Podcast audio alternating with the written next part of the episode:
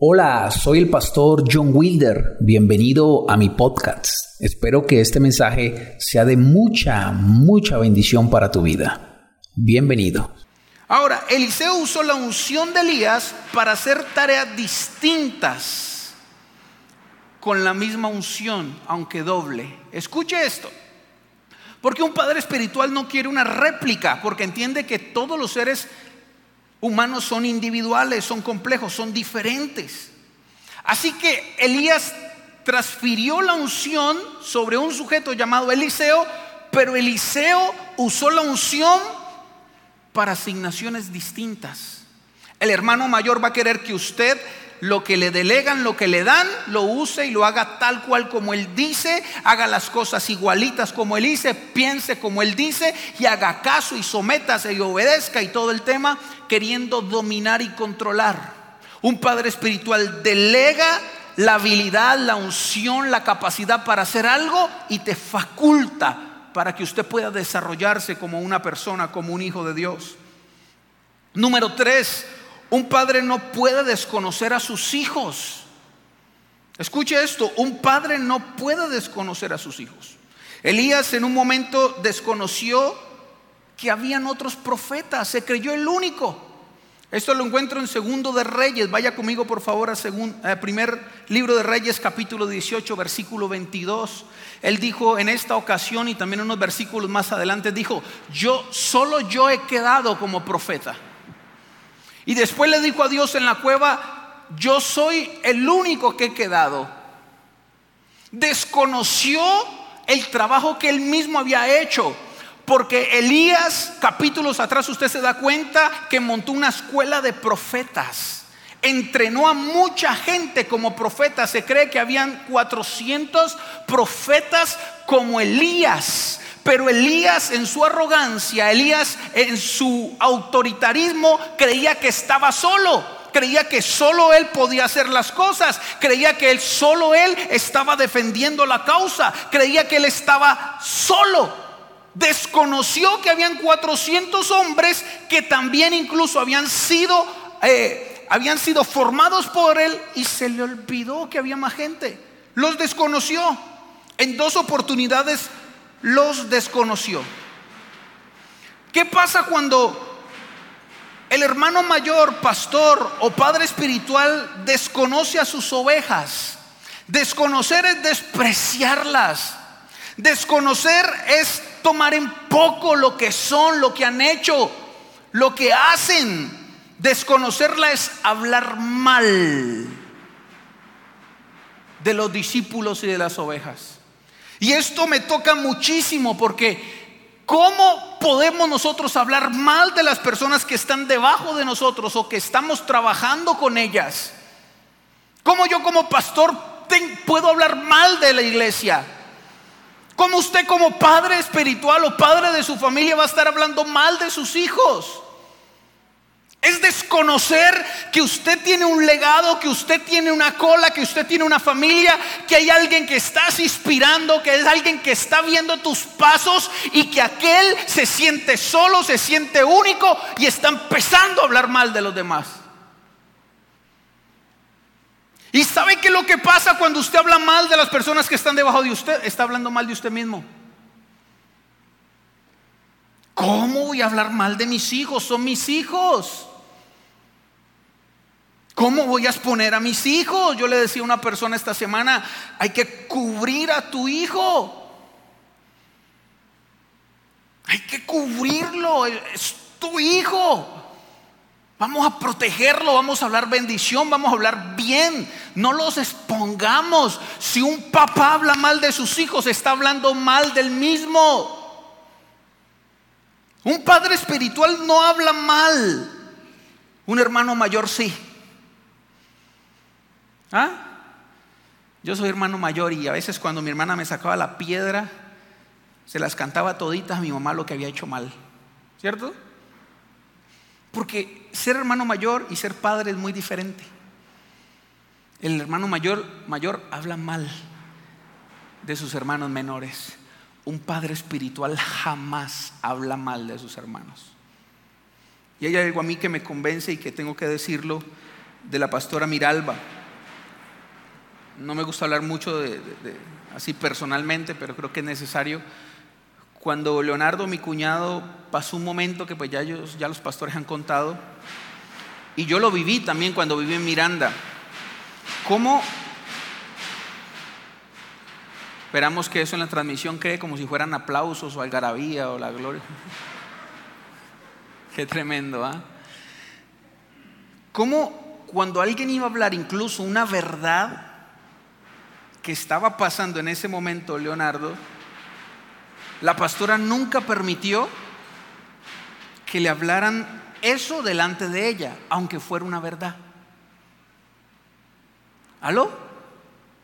Porque un padre espiritual, aunque sabe que está frente a una verdad, corta la verdad porque él está bendiciendo. ¿Aló? Y es una verdad y no la podemos desconocer. Quizás estás pasando un momento difícil con tus hijos que son tremendos, pero esa verdad es una verdad transicional. Es cierto que de pronto los que están debajo tuyo son todo lo negativo que están mostrando que son, pero eso no quiere decir que todo el tiempo van a ser lo que ahorita están haciendo. Un padre espiritual no ve lo que están haciendo, sino ven lo que van a hacer. ¿Cuántos dicen amén? Vamos, levánteme su mano y digan, nunca más voy a hablar mal de los que están detrás mío o abajo mío, porque yo no veo lo que hacen, sino veo lo que son. Cristo nos dijo que Él nos miraba, Dios nos miraba bajo el filtro de la cruz. Sin el filtro somos pecadores, sin el filtro no tenemos perdón, sin el filtro de la cruz nosotros no tenemos destino, pero el Padre nos ve a través de lo que hizo Jesucristo en la cruz y en vez de verte defectuoso, te ve en el futuro, te ve bendecido, te ve lleno de sabiduría, te ve ganando almas, te ve prosperando, te ve sanando, te ve yendo hacia adelante. Como el Padre va a ver lo que nosotros somos ahora. Él dice, no, yo soy un Padre. Yo me pongo las gafas del filtro de la cruz y en vez de decir que estás mal, voy a declarar que vas a salir victorioso de donde estás. ¿Cuántos dicen amén? Vamos a darle un aplauso al Señor.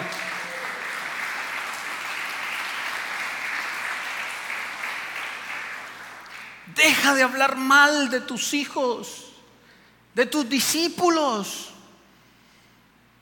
Deja de estar... Es que es irónico, es, es, es aberrante ver a un padre hablando mal de sus hijos.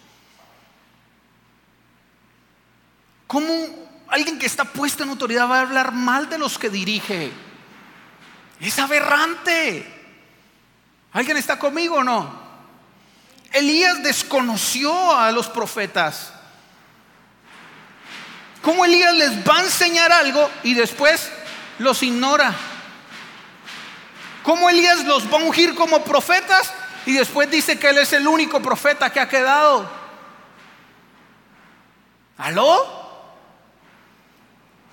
Eso no es ser un padre espiritual, eso es ser un hermano mayor. Los hermanos mayores quieren siempre tener una relación vertical desean relacionarse estando por encima de los demás. Siempre un hermano mayor va a querer tener una relación contigo vertical, es decir, yo estoy arriba, usted está abajo, siempre va a ser así. Y mientras queramos tener una relación vertical con la gente, nunca la vas a poder disipular. Porque para disipular hay que inspirar y para inspirar hay que relacionarse y para relacionarse hay que generar confianza. Y la confianza no se gana si no se relaciona. La confianza no se gana, no se le entrega a nadie si no se la gana. ¿Y cómo alguien va a ganarse su confianza si usted está hablando mal de él? ¿Cómo alguien va a ganarse su confianza si usted no se pone al nivel de la persona para poder entenderla, para poder escucharla? ¿Cómo alguien va a contarte tus problemas cuando lo estás divulgando por otro lado? ¿Cómo alguien va a aspirarte confianza cuando no eres digno de ella? La relación tiene que ser horizontal y Jesucristo nos lo enseñó. Dios siendo todopoderoso, Jesús estando en el trono, siendo vertical, se bajó, descendió, vino a la tierra y se puso en una posición horizontal para poderse relacionar con los perdidos y ganarlos. Así que eres un padre, pero tienes que tener una relación. Eres un jefe, eres lo que sea, pero tienes que tener una relación horizontal. Porque un jefe no le interesa cómo está. El dueño de la empresa no le interesa si él vino desayunado, si vino almorzado, si tiene problemas en su casa. A un jefe no le interesa eso. Su posición es horizontal, es vertical. No me interesa su vida, solo me interesa que rinda en el trabajo y yo pagarle por lo que hace. Pero resulta que aquí no estamos en una empresa, no estamos bajo ese concepto, aquí estamos ganando y relacionándonos personas. Y para relacionarnos y ganar a otros y disipular, tenemos que trabajar una relación horizontal. Alguien dígame amén, por favor. Siempre los hermanos mayores van a estar, querer estar por encima. Número cuatro, el padre respeta la individualidad del hijo. Un padre espiritual entiende que no todos son iguales, que no todos son cortados por la misma tijera, que no a todos se le puede aplicar la ley de la misma forma, que no todos viven los mismos procesos. ¿Usted sabe cuánto me costó esto a mí cuando yo empecé con Dios y empecé a liderar y a ser discípulos allá donde yo crecí? Porque yo no podía entender cómo la gente peca si yo no había pecado. Yo no podía entender cómo la gente no se transformaba a través del poder de Dios de una como yo. Porque yo llegué a la iglesia, fue un encuentro y para mí tres días bastaron para cambiar y que Dios sacara la inmoralidad y que Dios trayera libertad. Y no entendía cómo la gente iba a un encuentro, iba a dos encuentros, iba a esto, iba a esto y no cambiaba. Y sacaba el dedo a señalador y decía, que usted no va a salir adelante. Y empezaba el hermano mayor a hablar mal de sus hijos. Pero cuando realmente eres padre y no hermano mayor, entiendes que la gente es individual, la gente es única. Los procesos con Dios son únicos. Si Dios me transformó en mí en tres días, no quiere decir que lo va a hacer contigo igual. Si Dios quitó muchas cosas de mí en tres días, no quiere decir que contigo lo va a hacer igual. Así que un padre entiende el proceso de cada hijo y no lo corta con la misma tijera. Pero porque la gente no lleva el mismo proceso que los otros, entonces no son hijos, no sirven. Un padre entiende que todo ser humano es individual, que nadie es igual, que los procesos de las personas no son iguales, que hay gente que le dedicas tiempo y se va, que hay gente que le dedicas poco tiempo y se queda, que hay gente que oras por ellos y son libres, que hay otra gente que oras por ellos y más bien les da rabia cuando uno ora por ellos. Todo el mundo es diverso. ¿Por qué cortar la gente con la misma tijera? Un padre espiritual entiende que hay diversidad e individualidad en los individuos. Valga la redundancia. ¿Cuántos dicen amén? Quinto, la imitación es en los principios. Escuche esto, en los principios. Yo lo he dicho muchas veces. Los principios son innegociables, la santidad es innegociable, el escudriñar la Biblia es innegociable, los principios bíblicos son innegociables. No se cambian, no se tocan, no se modifican, no se le llama negro a lo que es rojo ni rojo a lo que es negro. ¿Alguien está escuchándome? Pero los métodos sí. Hace 20 años no se evangelizaba igual que ahora. Hace 20 años no se hacía dinero como se hace ahora. Seguimos creyendo en la santidad y en el poder de Dios, pero no podemos seguir actuando como iglesia como lo hacíamos hace 20 años atrás. Los métodos se renuevan cada vez y cada temporada se renuevan, pero lo que nunca cambian son los principios de Dios. Y esta es una iglesia que cree en la santidad de Dios. ¿Cuántos dicen amén? Esta es una iglesia que cree que hay que dejar el pecado. ¿Cuántos dicen amén? Esta es una iglesia que cree que Dios sana y salva y transforma. ¿Cuántos dicen amén? Aunque haya que cambiar los métodos. Amén. Número 6, el padre da leche, pero después tiene que dar carne. Primera de Corintios 3.2 nos enseña que Pablo dice que llegó un momento donde les dio leche espiritual y cuando les iba a dar carne no pudo.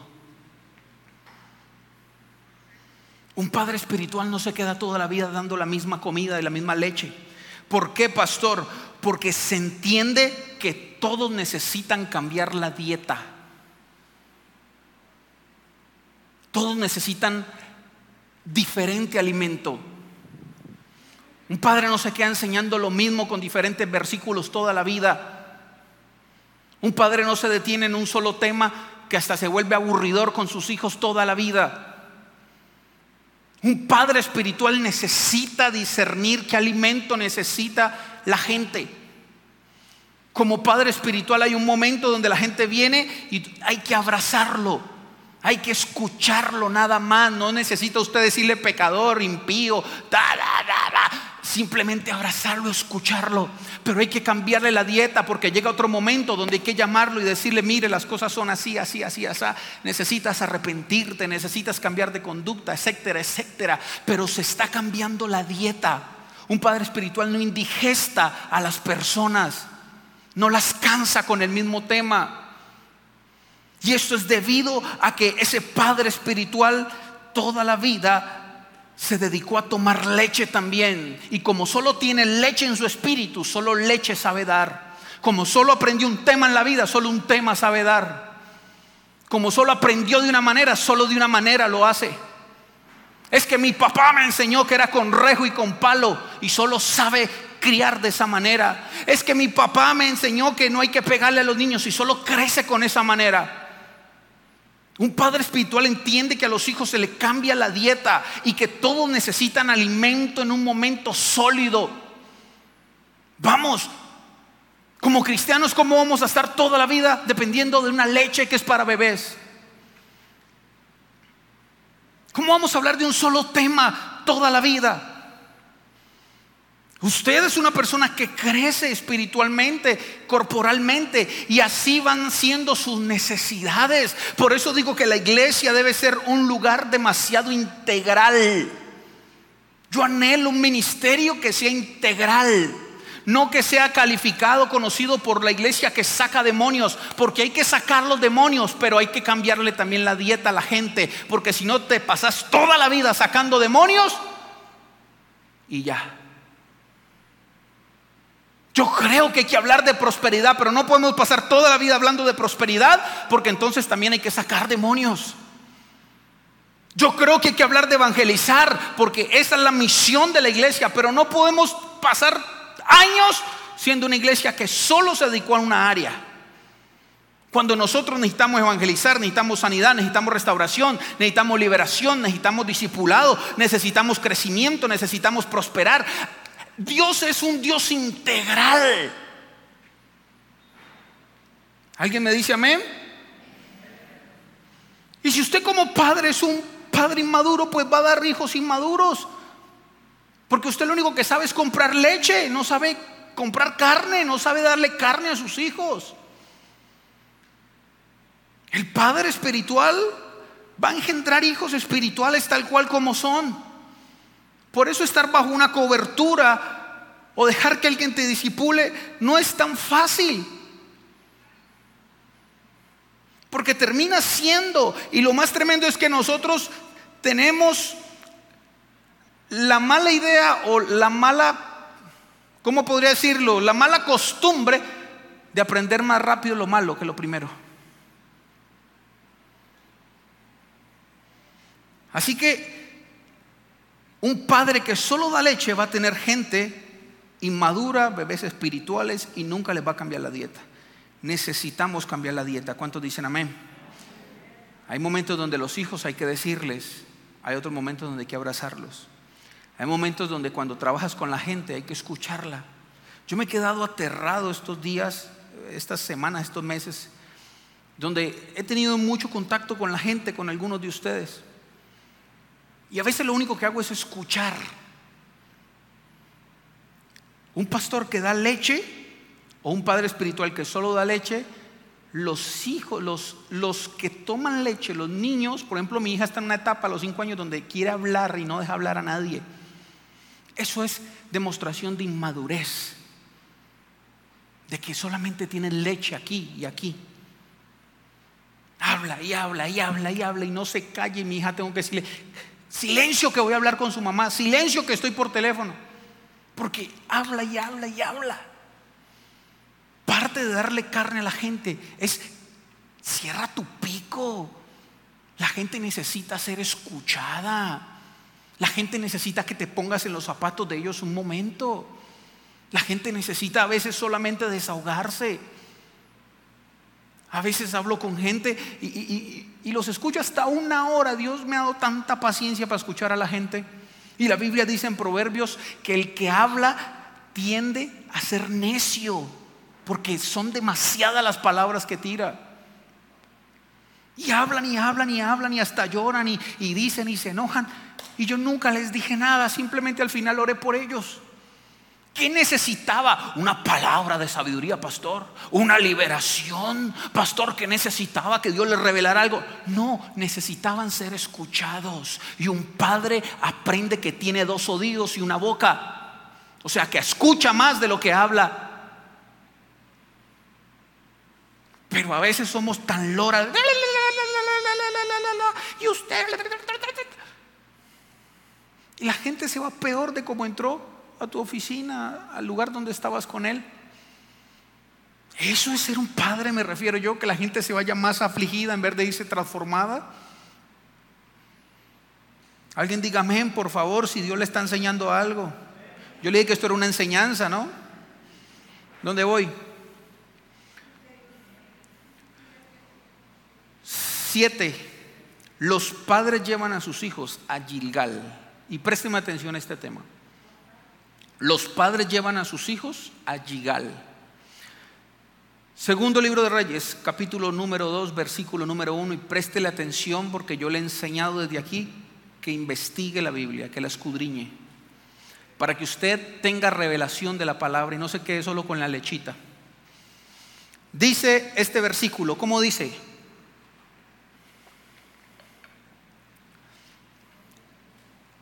Segundo de Reyes 2.1. Dice así, aconteció que cuando quiso Jehová alzar a Elías en un torbellino al cielo, Elías venía con Eliseo de Gilgal. ¿Cierto? Antes de dejar el legado, escucha esto, dice la Biblia en este versículo poderoso que el contexto es que ellos vienen de un lugar llamado Gilgal. ¿Y sabe qué es Gilgal? Según Josué capítulo número 5, usted lo lee todos sus versículos y se da cuenta que el Gilgal fue el lugar donde se ungió o se tomó, se apartó para hacer pacto.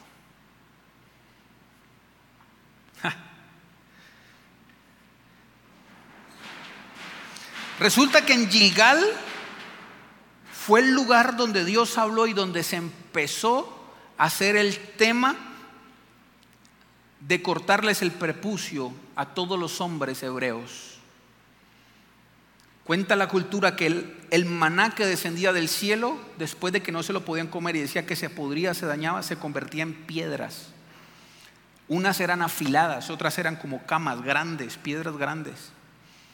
Y en estas piedras, según la cultura, era donde Dios había dicho que todo varón hebreo tenía que entrar en pacto con Dios cortando el prepurcio de su pene. Escuche lo que le estoy diciendo. Y según la cultura hebrea, cortarse el prepucio o cortarse el pellejito del pene, más que un acto de incircuncisión, era un pacto, era entrar en pacto con Dios. Si usted va a estudiar la Biblia se da cuenta que Moisés hizo un pacto con su generación, no solo con Dios, sino con su generación. Él prometió llevarlos a la tierra prometida. Pero hay algo más asombroso, dice la Biblia que Josué no entró a la tierra prometida sin antes hacer un pacto, cortarse el prepucio. ¿Todavía no me entiende? Gilgal es el lugar del pacto, donde yo entiendo que debo ser pactado. En otras palabras, porque este término se ha, usado muy mal con el tema de los diezmos y todo eso y el pacto. Pero un pacto es una promesa. Cuando el hebreo, antes de Josué ir a la conquista de la tierra prometida, los hizo entrar en pacto a todos, cortando el prepucio. ¿Qué es un pacto en este momento? Un pacto es una promesa. Necesitamos nosotros como padres espirituales y necesitamos que nuestros discípulos estén bajo pacto, bajo promesa. Necesitamos ser gente de pacto, de promesa, promesas que humanamente no sean quebrantables. Yo recuerdo y le doy gracias a Dios porque yo soy en parte lo que soy a una mamá que un día me pactó en el altar, que un día me consagró en el altar, que un día dijo, yo te entrego a mi hijo en la situación que está. Yo te lo entrego en el altar y voy a hacer un pacto contigo porque este muchacho va a ser dedicado, va a ser consagrado a ti. Yo hago una promesa de entregártelo en el altar. Necesitamos que los padres espirituales estén bajo pacto, bajo promesa con Dios. ¿Sabe qué es vivir sin promesas? sin hacer promesas a Dios y sin respetar las promesas, es no tenerle sentido ni orientación a la vida. Porque cuando usted le promete a Dios, teniendo claro que la Biblia dice que no hagas promesas que no puedes cumplir, entonces usted está ligado automáticamente a Dios. Usted está ligado a Dios. Y cuando usted siente hacer las cosas mal, siente estar mal, siente que el mundo se le viene encima, se acuerda que hay una promesa de Dios para tu vida y tú una promesa para Dios. Así que Josué empezó y dijo, tengo tal vez incertidumbre y miedo, pero yo tengo una promesa. Yo le prometí a Dios que iba a entregarle la tierra a los hebreos. Yo me puedo sentir muy mal, pero yo tengo una promesa. Yo le prometí a Dios servirle. Yo puedo sentirme muy mal, pero yo le prometí a Dios sacar a mis hijos adelante. Yo puedo estar pasando las más duras y las más maduras, pero yo soy un hombre de pacto. Yo le prometí a Dios que nunca me apartaría, que siempre lo seguiría, que venga el fuego, venga el agua, venga lo que se venga, venga la muerte, vengan el desempleo, venga el paro venga el COVID, venga lo que venga, yo voy a estar de pie con Dios. Un pacto.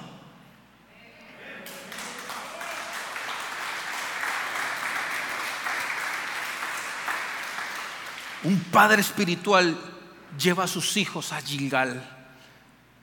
Le enseña a sus hijos a ser hombres de pacto, a ser hombres que no se rinden, a ser hombres que están bajo una promesa. Sabe, hay más de 3.500 promesas en la Biblia para los gentiles. Y son promesas en el aire. Pero hábleme de algo particular. ¿Qué hay para ti de parte de Dios?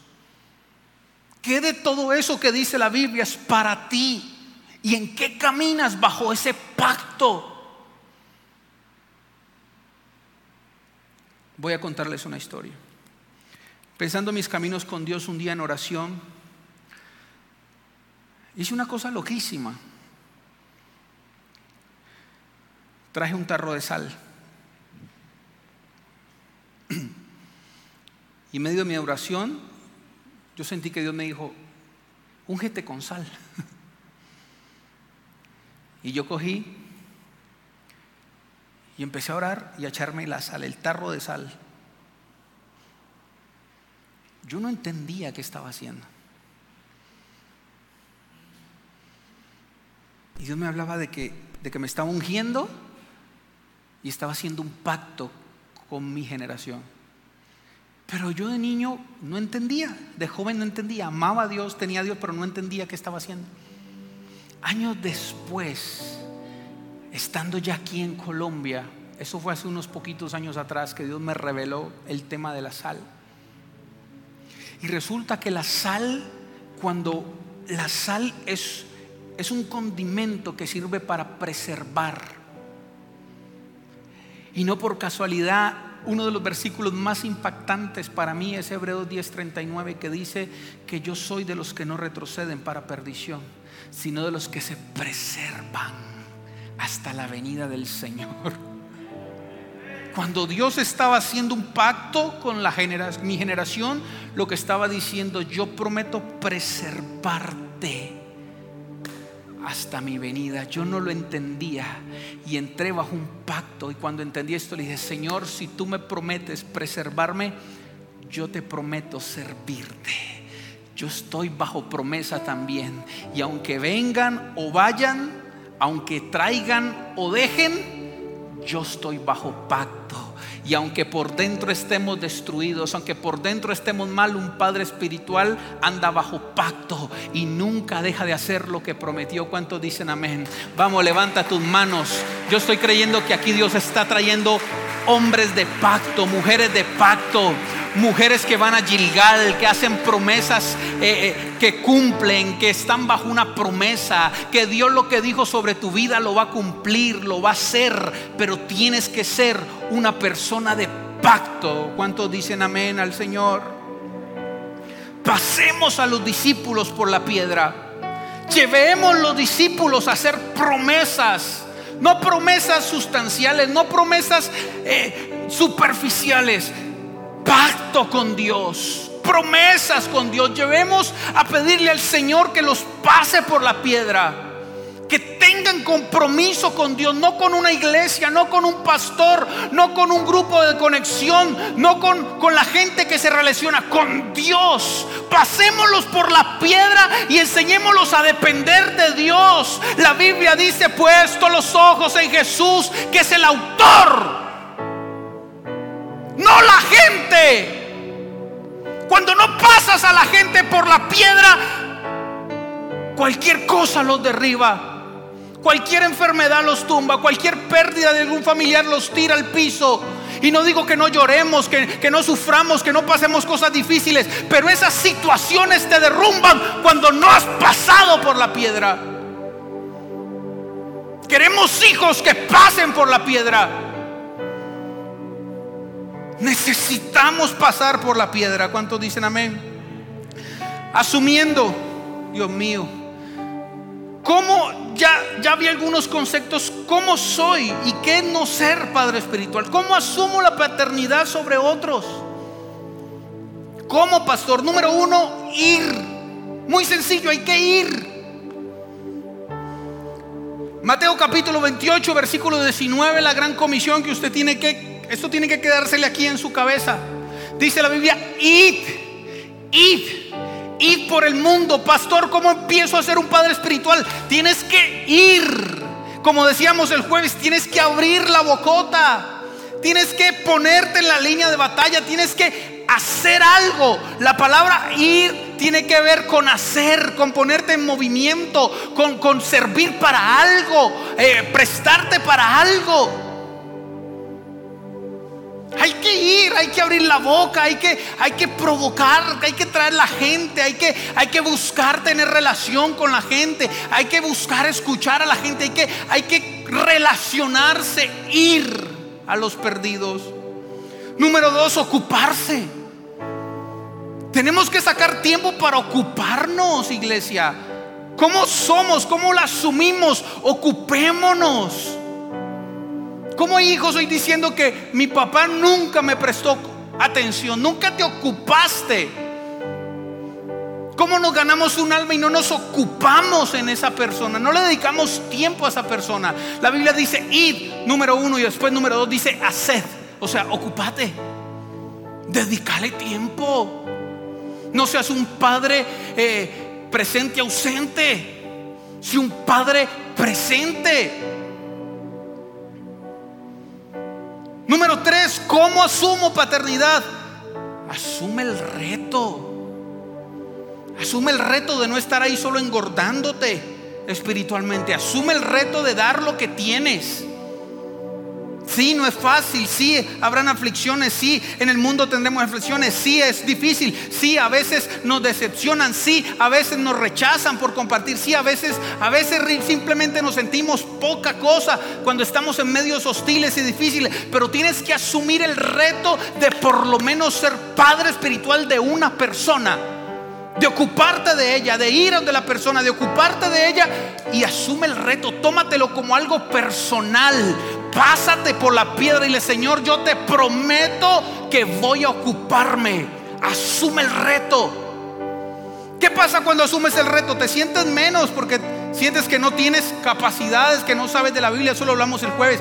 Puedes saber muchas cosas, o te puede hacer falta muchas cosas, pero el solo el hecho de asumir el reto no se requiere una mayor capacidad que el respaldo de Dios. Y Dios prometió que cuando alguien asume el reto de disipular a otro, le va a dar lo que necesita de parte de Dios para sacar adelante ese hijo. ¿Cuántos dicen amén? ¿Qué necesidades tiene una persona, un hijo? Número uno, todo el mundo necesita una explicación.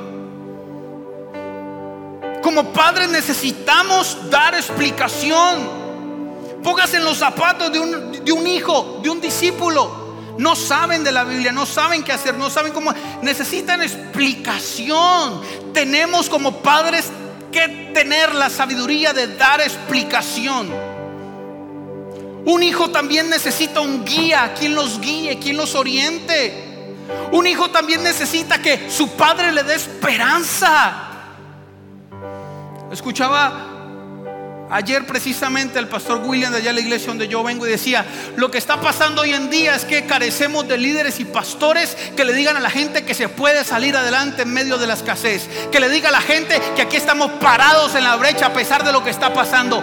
Carecemos de pastores y no en motivación, sino de fe, de hablar en fe, de decirle a la gente que aunque las cosas están mal, van a estar bien, no sé cómo, pero van a estar bien. Eso trae esperanza. Si yo me paro aquí a decirle, hermanos, el paro es una guerra civil, vamos a quedarnos sin gasolina y sin comida. Puede ser una verdad, pero la verdad tiene que traerse con esperanza. Si la gente entra aquí a recibir a Cristo, necesita una esperanza. Necesita una promesa, necesita algo por el cual pueda razonar y decir, esto es lo que andaba buscando. Si la gente le está quitando la esperanza a la ciudadanía, a los pueblos, a las indias, nosotros como iglesia tenemos que darle esperanzas. Por supuesto a través de Dios. Necesitamos volvernos maestros, enseñar. Hay que enseñar. ¿Cuántos dicen amén? Si asumes el reto, Dios promete asistirte en todo el proceso. ¿Cuántos dicen amén? La gran pregunta para terminar, ¿cómo empiezo, pastor? Diga amigo, pastor, ¿cómo empezamos? Usted que es de la iglesia, muy sencillo, tiene que conocer la visión o la herramienta que como iglesia tenemos para cumplir la gran comisión. Y la herramienta te la pone muy sencilla como iglesia vamos a hacer la gran comisión. ¿Cómo lo vamos a hacer, pastor? ¿Y cómo usted puede asumir paternidad? Muy sencillo. Este mes, ya el pastor después dará la fecha, yo ya se las mandé. No sé si habrá algunos cambios. La herramienta y la visión de la iglesia Plan Felipe, hacemos una reunión que no es un culto, es una fiesta dedicada a la gente nueva, a la gente que no conoce a Dios. El primer reto que usted tiene que asumir es ponerse el chip de que usted va a ejercer paternidad espiritual. ¿Cómo ir? Traer a alguien. Que usted sea el conducto de traer a alguien a la iglesia donde podamos hablarle de Jesús de una manera diferente. Esa es nuestra manera de ganar almas. Una, porque tenemos dos maneras en la iglesia o tres maneras de ganar almas. Cuando convocamos y preparamos una fiesta amigos para que usted asuma el reto con nosotros. No solo hay que linda la fiesta amigo, cuánto hay que dar para la fiesta amigo, sino asumir el reto responsablemente, decir, yo me paso por la piedra y me comprometo a traer por lo menos una persona quiero acercar a alguien, quiero ser el, conducto, eh, la persona, el burro que Dios usó para que ir por esa persona, para pagarle el taxi, para hacer lo que tenga que hacer para que ese día esa persona venga y tenga la posibilidad de llevarse a Cristo en su corazón. Es imposible hacer una fiesta, amigo, sin que la iglesia asuma el reto. Vamos, levánteme su mano si usted dice, pastor, tengo tantos problemas, pero asumo el reto. ¿Cuántos dicen amén? Vamos, pase por la piedra, dígale, Señor, te prometo asumir el reto en el nombre de Jesús. ¿Cuántos dicen amén? No solo eso, sino que también activamos la misión amigo, que la misión es amigo no es solo ir y traerlo, sino antes orar por la persona entregarle una tarjeta de invitación a la fiesta, estar orando por ella, estar diciéndole, Señor, esta es el alma que me voy a ganar para ti.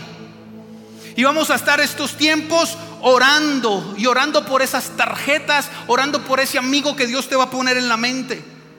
Pero no solo oramos, sino que también lo traemos a la fiesta amigo. Y no solo lo traemos a la fiesta amigo, sino que también empezamos un proceso de consolidación donde necesitamos padres espirituales. Que no solo es que la gente venga acá y reciba al Señor y amén, ya me volví un hijo. Y usted, uh, soy un padre de alguien. Sino que ese padre necesita discipulado. Y en consolidación nos vamos a comprometer a ir en esa semana a visitarlo, a llamarlo, a hacer lo que tengamos que hacer e ir. Y vamos a enseñarle una clase que después la vamos a dar, que son cuatro leyes espirituales que ahí donde lo que hacemos es afirmar, no desafirmar, afirmar que esa persona que recibió a Cristo lo hizo de verdad con su corazón y comprometerlo a que vengan a tres noches de consolidación. Porque estoy seguro que la gente necesita, cuando empieza con Dios, por lo menos fue mi caso, empezar sano, libre y sano. ¿Cuántos dicen amén? Y el que asume a paternidad no solo se queda con invitar, sino que lo trae. No solo eh, eh, asume el reto de dar dinero, sino que también trae al nuevo aquí. Y no solo lo trae para que reciba a Cristo, lo trae para que sea consolidado. Y no solo está pendiente para que sea consolidado por la iglesia, sino que también después de que pase consolidación, logramos que entren a escuelas para que sean formados por maestros. Y cuando pasan el primer nivel de las escuelas, que el discipulado uno, entonces allí discipulado uno es el que se encarga de enseñar y llevarlos al bautismo. Y cuando se bautiza a alguien, entonces puedes decir, soy padre. Pero no seas un padre presente ausente, que nada más lo traes a la fiesta al amigo.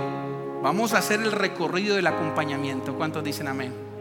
¿Por qué? Porque necesitamos hacer la gran comisión.